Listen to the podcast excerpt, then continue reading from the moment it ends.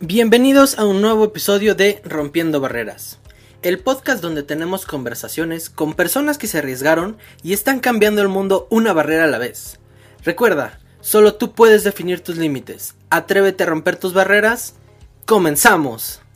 Hola amigos, bienvenidos a un nuevo episodio de Rompiendo Barreras.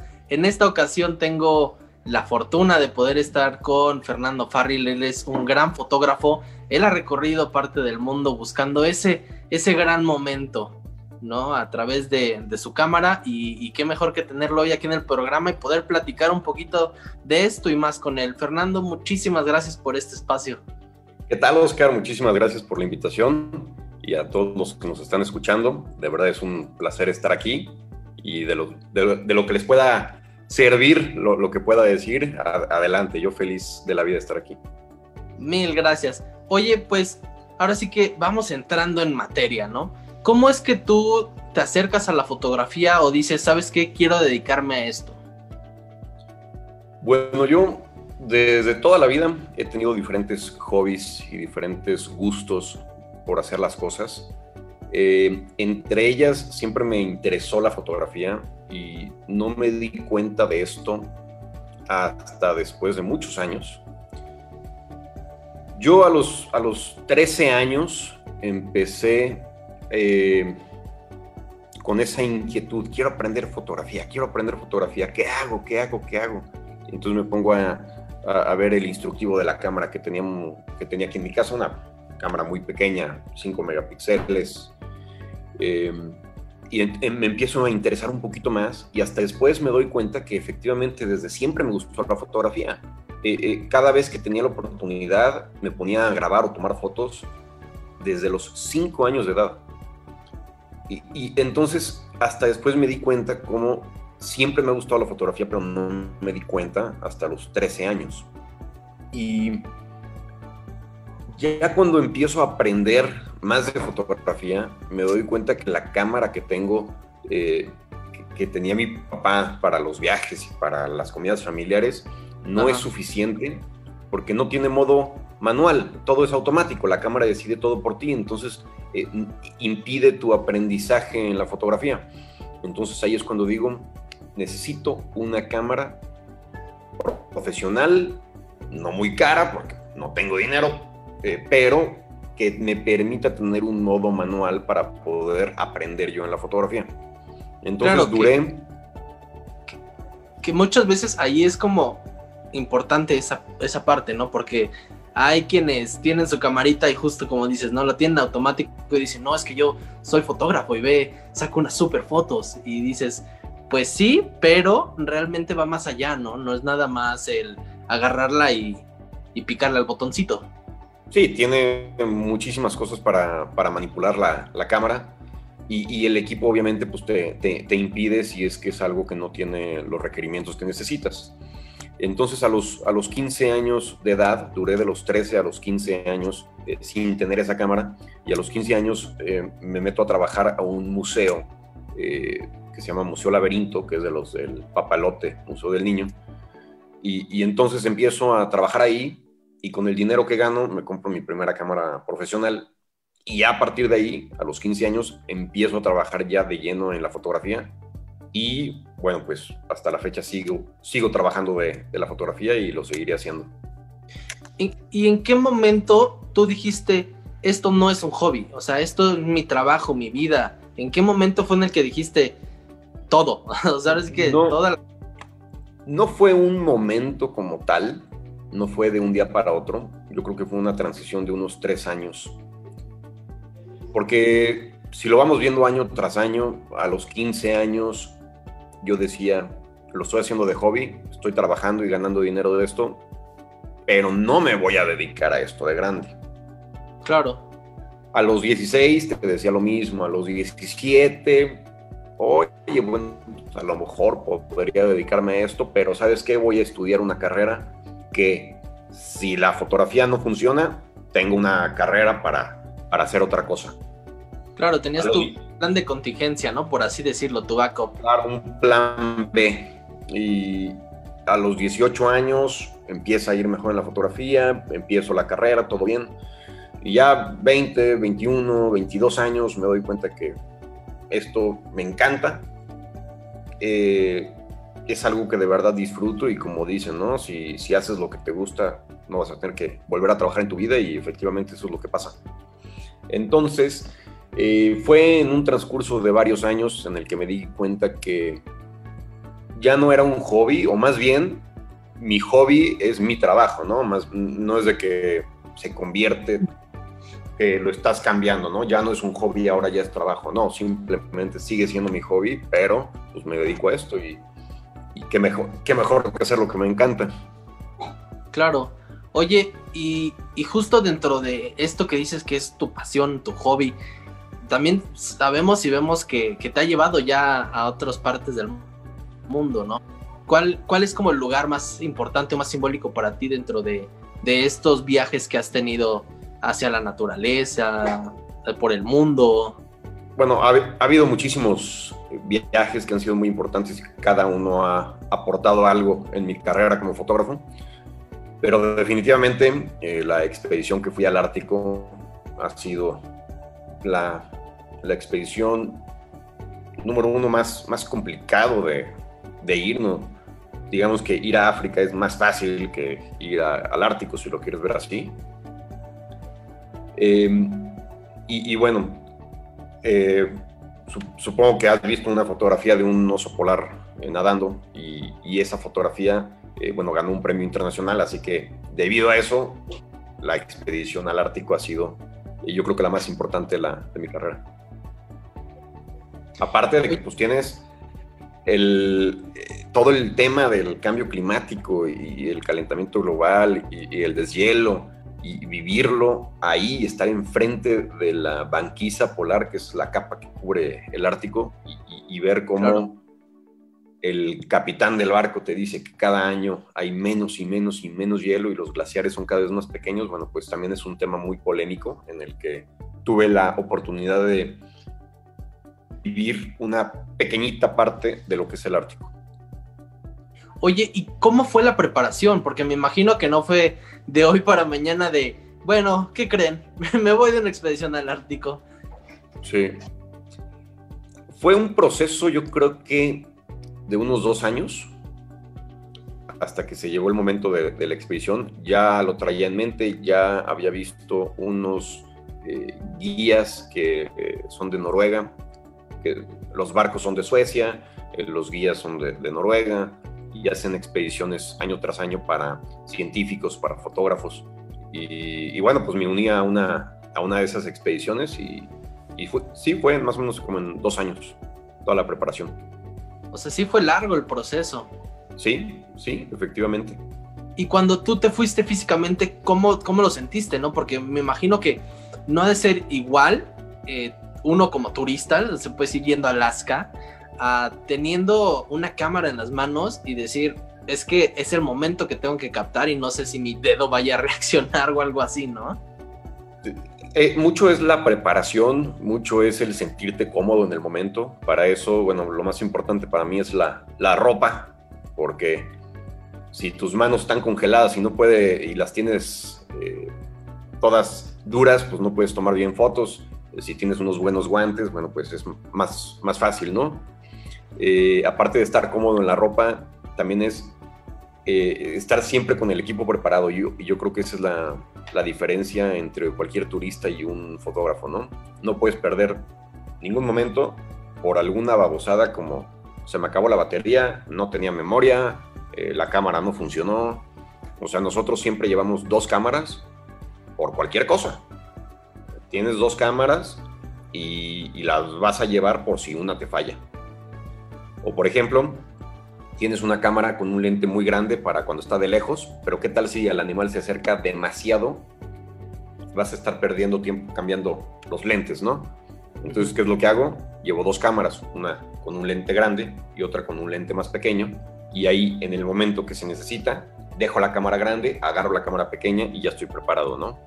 Entonces, muchos son esas mañas que he aprendido conforme a los años para poder estar preparado en ese momento y, no perder la, la, foto, ¿no? La foto eh, ganadora o la foto eh, importante.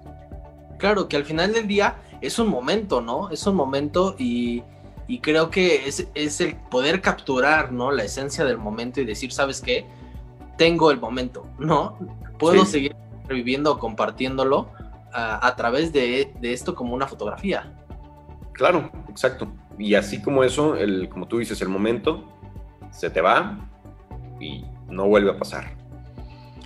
Así, así me pasó con una, una fotografía de una foca bebé que estaba a lo lejos, estaba tomando fotos con el lente grande y de repente la foca se mete al agua y desapareció.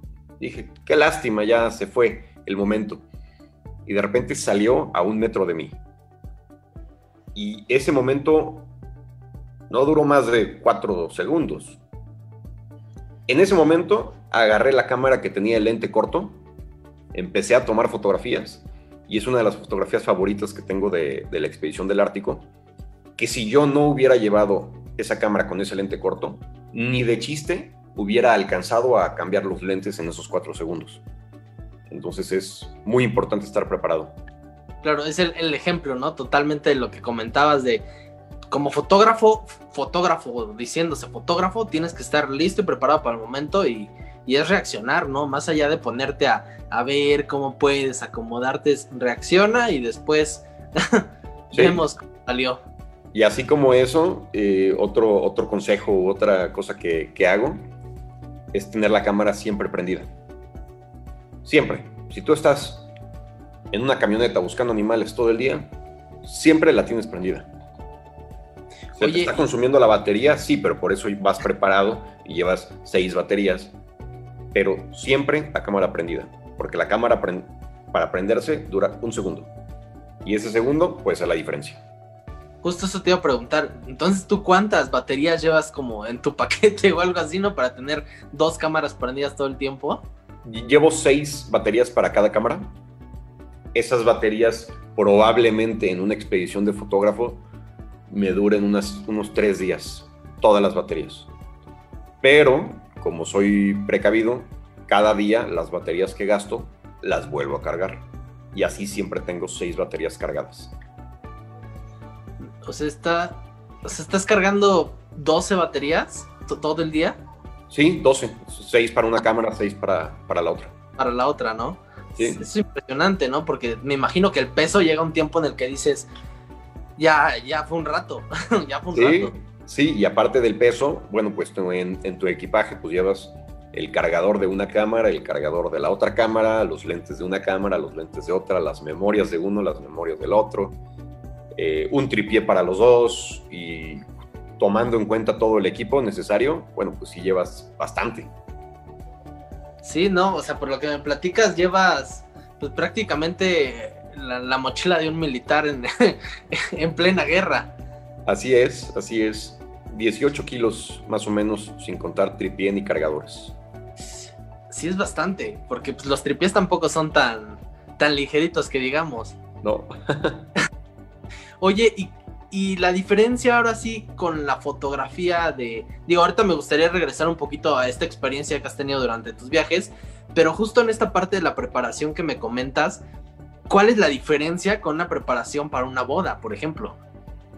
La, diferencia con la preparación de una, de una boda no es muy distinta. Eh, al final de cuentas es lo mismo, ¿no? Tienes que capturar el momento y estar preparado en en la fotografía de vida salvaje, bueno, pues para los animales y en, la fotografía de bodas, bueno, para un momento eh, dentro del día de la boda. Entonces no es tan diferente la preparación.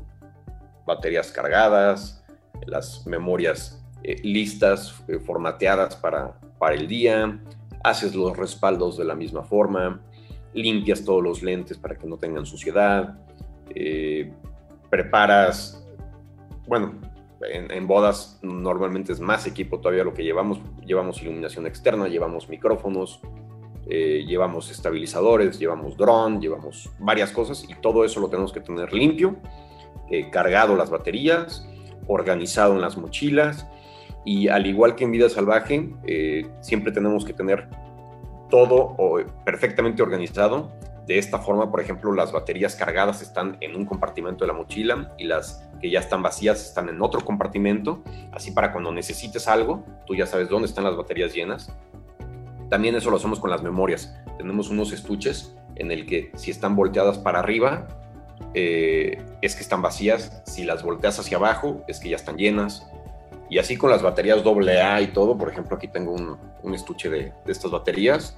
Igual, las ponemos para arriba o para abajo, depende si están llenas o vacías. Y así eh, tenemos que tener una organización impecable, ¿no? Para, para poder concentrarnos en captar esos momentos. Sí, por lo que me comentas, sí suena muy, muy impresionante, ¿no? El orden que debes de tener, sobre todo para poder reaccionar, ¿no? Porque pues, de otra forma es lo mismo que en vida salvaje, ¿no? Se te va el momento. Y mismas reglas, ¿no? Cámara prendida, estás siempre viendo el momento, muy atento para cualquier cosa. Eh, por ejemplo, digamos que utilicé una, cámara para sacar una foto eh, nocturna, ¿no? Y todos los valores están diferentes para una foto nocturna. Y estoy el día de la boda y todavía ni he prendido la cámara y de repente hay un momento importante y me doy cuenta que prendo la cámara y todos los valores están para una foto nocturna. Entonces, en lo que me, me tardo en ajustar todo, ya perdí ese momento. Entonces, siempre que llegas a un lugar, hay que calibrar la cámara de acuerdo a las condiciones en las que estés, por si hay un momento importante, ya no tener que gastar tiempo en modificar eh, todos los valores, ¿no? Claro, no es como que te puedas detener y decirles, oigan, pueden volverlo a hacer, es que todavía no estábamos listos. Claro, y hay fotógrafos que lo hacen. sí, de hecho, con, el contenido que hemos podido ver tuyo, eh, tanto en Instagram, eh, mucho eso platicábamos justo antes de esta entrevista, es eh, el buen, la, buen, digo, de nuestra parte, la buena labor que haces, porque todos esos consejos que has dado tú como fotógrafo, ¿no? De, pues yo ya llego preparado, no lo veo como por horas, lo veo más por, por pues la calidad, ¿no? Del contenido que vamos a... Y hasta qué punto ya dijiste, pues hasta aquí llegó, ¿no? Sí, Sí, a mí cuando me contratan me van a contratar para hacer un producto de calidad, no para ir cierta cantidad de horas y cumplir con el trabajo, ¿no? Hay muchos fotógrafos y no hay nada en contra de eso, simplemente la forma en la que yo trabajo no me conviene para nada, porque puedo estar en una boda en la que va quedando todo increíble y me falta material de fiesta. Pero como ya acabó mi contrato de ocho horas, yo ya me voy, bye bye. Pero tu producto entonces no va a ser el mismo, no va a ser de calidad. Lo puedes hacer mejor, quédate más tiempo. Y si me quedo más tiempo, me tendrían que pagar horas extras los novios.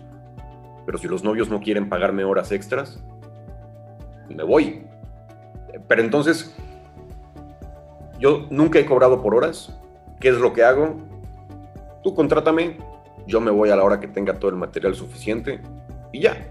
No, no, los novios no se tienen que preocupar porque eh, si horas extras o que si el paquete de 10 o de 12 horas o de 14 horas. Y al final del día, los fotógrafos, la mayoría, tienen paquetes de 6, 8, 10 o 12 horas y nosotros siempre nos quedamos como 14 o 15 horas. Nosotros nos quedamos muchísimo en la boda porque se basa mucho el video en la fiesta. Y la fiesta, bueno, pues ya sabes que cuando hay alcohol, la gente empieza a tomar y empieza a hacer ridiculeces y bueno, pues hay que estar ahí, ¿no? Claro, es lo que platicamos hace ratito del momento, ¿no? Poder, a pesar de que alguien dijera, no, es que el ridículo, pues sí, pero ya capturaron ese momento en el que puede que mañana no te acuerdes, ¿no? Pero cuando veas la foto empiezan a llegar esos flashazos, ¿no? De, ah, hice eso, ya me acordé si lo hice. Y, seguro no se acuerdan. Oye, y dentro de igual esta parte, eh, que dices que llegan a ser inclusive hasta 15 horas, ¿en qué momento comienzas? ¿En qué momento dices, sabes que tengo que llegar a este, en este momento, ya no hablando de hora, ¿no? Por lo que me comentas, sino en este momento quiero llegar o tengo que llegar para, pues, donde comienza todo este proceso. Bueno, nosotros empezamos una hora veinte antes de que la novia se ponga el vestido. Ok. Y esto es por una razón. La novia cuatro, seis horas antes de que se ponga el vestido va a empezar a maquillarse y arreglarse y todo eso. Pero la novia no quiere que la grabes recién bañada con el pelo mojado, con una mascarilla de pepino en la cara. la novia no quiere eso. Entonces nosotros llegamos una hora veinte antes para poder grabar el vestido, los zapatos, los anillos, etc. Y ya cuando ella esté prácticamente lista, ahí es cuando nosotros entramos y ya la grabamos. Ya, si ya estaba guapa, bueno, pues ahora mucho más guapa la novia para que le guste el producto, ¿no? Porque si la grabas eh, recién bañada con la mascarilla de pepino en la cara, no le va a gustar su video y no te va a recomendar. Entonces, por eso hay que grabarla ya casi arreglada. Claro, pero digo, arreglada en el, en el paréntesis, ¿no? Porque dices, todavía, como dices, agarro ese proceso en el que ya va terminando, ya está casi lista, y al final del día igual ya se le puede ver un poco más relajada, ¿no? Digo, no tanto, pero ya no tiene tres de esas cuatro o cinco horas previas en el que está corriendo de, no, ya se me hizo tarde, pero faltan seis horas, no, ya se me hizo tarde. Sí, exacto, exacto. Entonces, Oye, regresándonos un poquito otra vez, un poquito otra vez, ¿qué este, a nivel climático, qué has disfrutado más? Porque ya hemos visto que ya ha sido, ahora sí que de, lados opuestos del mundo, ¿no? Así como ha sido a lo más frío, ha sido a, lo más caluroso. ¿Qué, has disfrutado más? Todo, todo es distinto, ¿no? Eh, yo trabajar en, calor no me encanta. Sudas mucho y luego las cámaras las debes de tener en, en aire acondicionado y luego sales al exterior y se empañan todo, por ejemplo en la playa. Eh, yo no soy fanático de, de, esos climas calurosos y húmedos, aunque he tenido que ir mucho a esos lugares. Yo prefiero más el frío. En el frío solamente te pones una chamarra y la cámara no se te sobrecalienta y no pasa nada. Como quien dicen, es más la obligación que el gusto. Sí, pero de climas calurosos sí, sí me ha tocado muchos lugares y en selvas y donde hay calor y humedad, hay mosquitos y hay bichos y hay mucho sudor y está más incómodo, mucho más incómodo. Todo lo que no está padre. Todo lo que no está padre está ahí metido. Pero, es, bueno, bueno, como fotógrafo pues hay que, hay que aprender a trabajar en cualquier ambiente, ¿no? Claro. Oye, y, digo, retomando esta parte que dices de, de que hay que aprender a trabajar en, cualquier parte. ¿Tú en qué momento o en qué punto dijiste, esto es un arte y soy un artista, ¿no? Porque, digo, lo mencionamos también en la parte de las bodas, eh, el poder captar el momento, el poder transmitirlo a través de una fotografía, creo que es muy valioso y, y, digo, es considerado por eso todo un arte, ¿no? ¿En qué momento tú ya lo consideraste o te consideraste un artista? no, estoy tan, tan clavado y eso y, pues a lo mejor sí, sí diría que soy un artista por, lo que hago, pero a lo mejor no considero tanto que mi trabajo sea, sea arte. Eh, sí, depende de la fotografía, depende de ciertas cosas, como que lo que pueda transmitir un sentimiento, lo que pueda transmitir una idea, puede ser considerado arte. Eh, hay muchos fotógrafos que, combinan sus fotografías con escritos muy bien elaborados, que yo consideraría, digamos que un poquito más arte de acuerdo a, mi punto de vista. Eh, y yo lo que creo es que más bien el, arte está en, la naturaleza y no tanto en, las fotografías. Yo solamente estoy retratando el arte que ya está en la naturaleza, ¿no? O sea, yo no me siento, digamos que orgulloso de eso. Eh, y el punto principal de la fotografía es poder transmitir ese mensaje, poder transmitir eh, ya sea un mensaje para concientizar a las personas o un mensaje simplemente para que la gente aprenda, ¿no? De que, ah, no sabía que los leones vivían tanto tiempo, no sabía que los osos eh, atacaban a, no sé, a los humanos en tal parte del mundo. Simplemente esos datos curiosos y que la gente pueda aprender un poquito al ver mis fotografías, ¿no? Ese es el, el punto principal.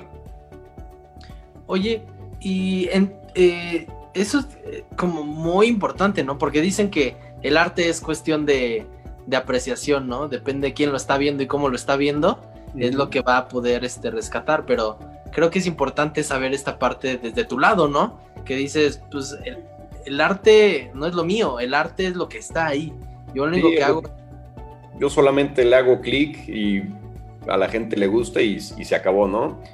Eh, lo, más, si lo quieres ver así, lo más artístico es soltar esa creatividad para ver el, arte de la naturaleza, verlo con tus ojos, porque cada quien lo va a ver diferente, ¿no?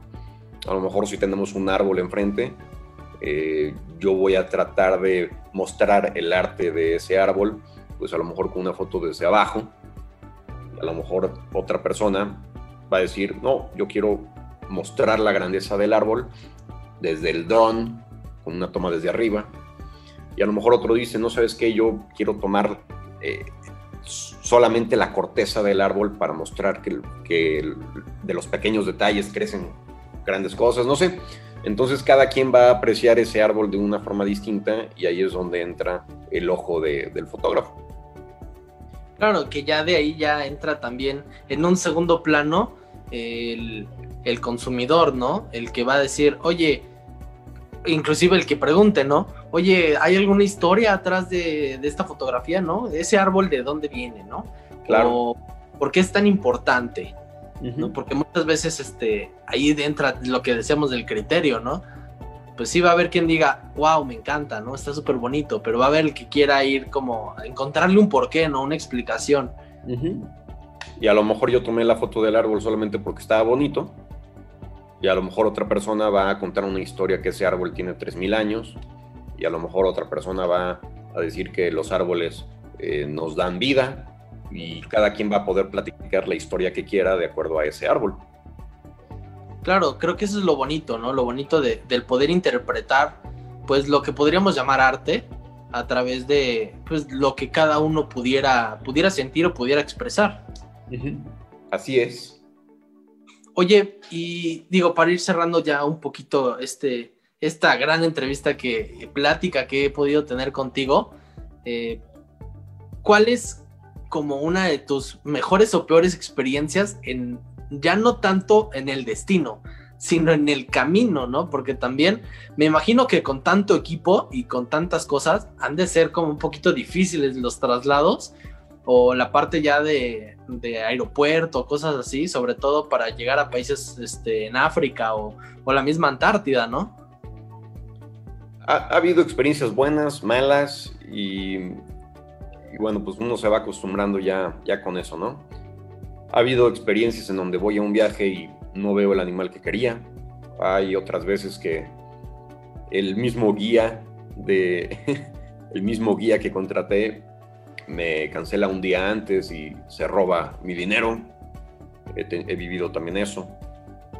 Ha, habido cosas muy feas, pero a final de cuentas todo se, todo se arregla. Y por ejemplo, eh, yo quería ver unos tigres en la, India una vez y no pude verlo bien y no pude tomar buenas fotografías.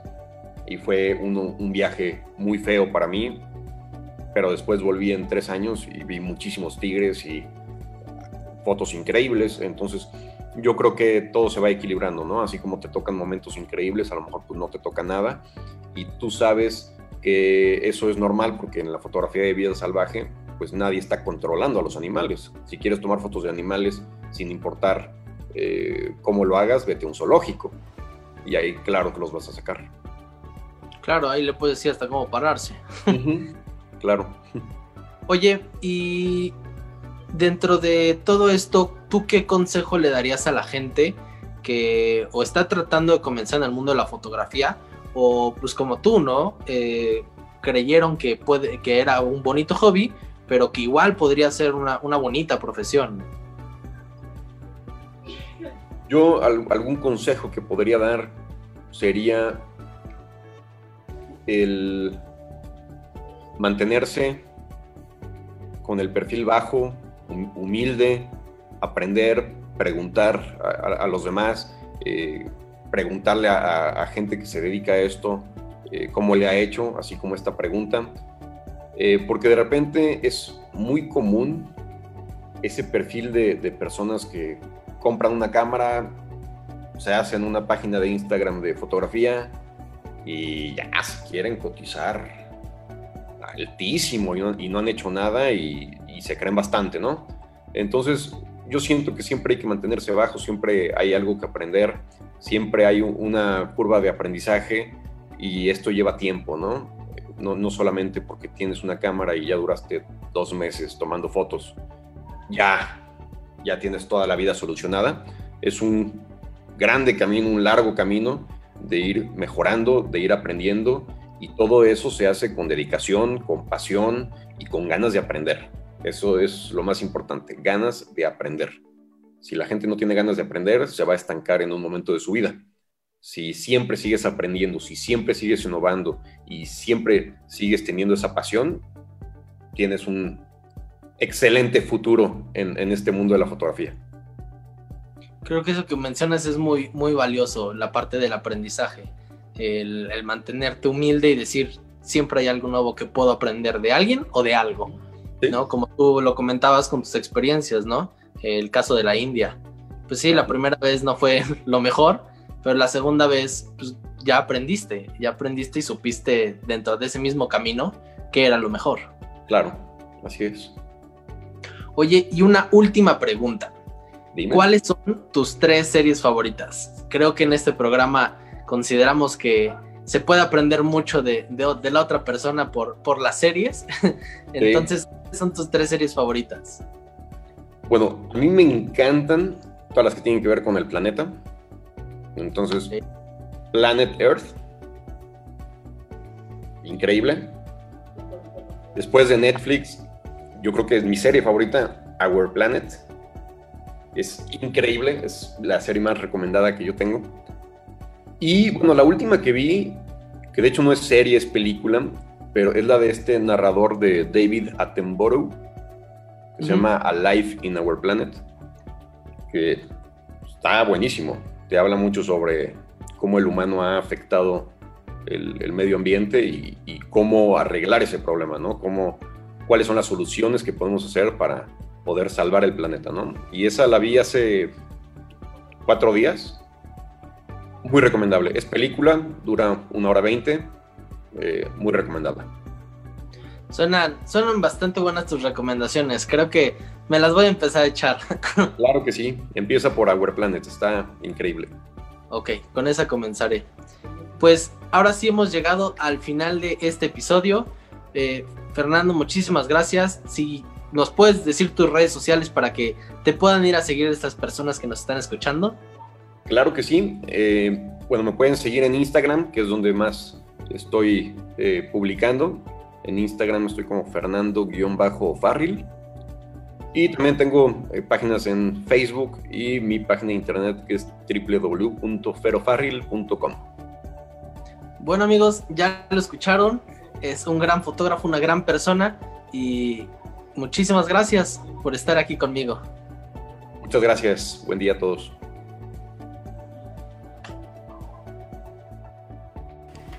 Bueno amigos, en esta ocasión esto es todo con Rompiendo Barreras. No olvides suscribirte a nuestro canal en YouTube, en Apple Music y en Spotify. Nos vemos en el próximo episodio y recuerda, lucha por romper tus barreras. Hasta pronto amigos.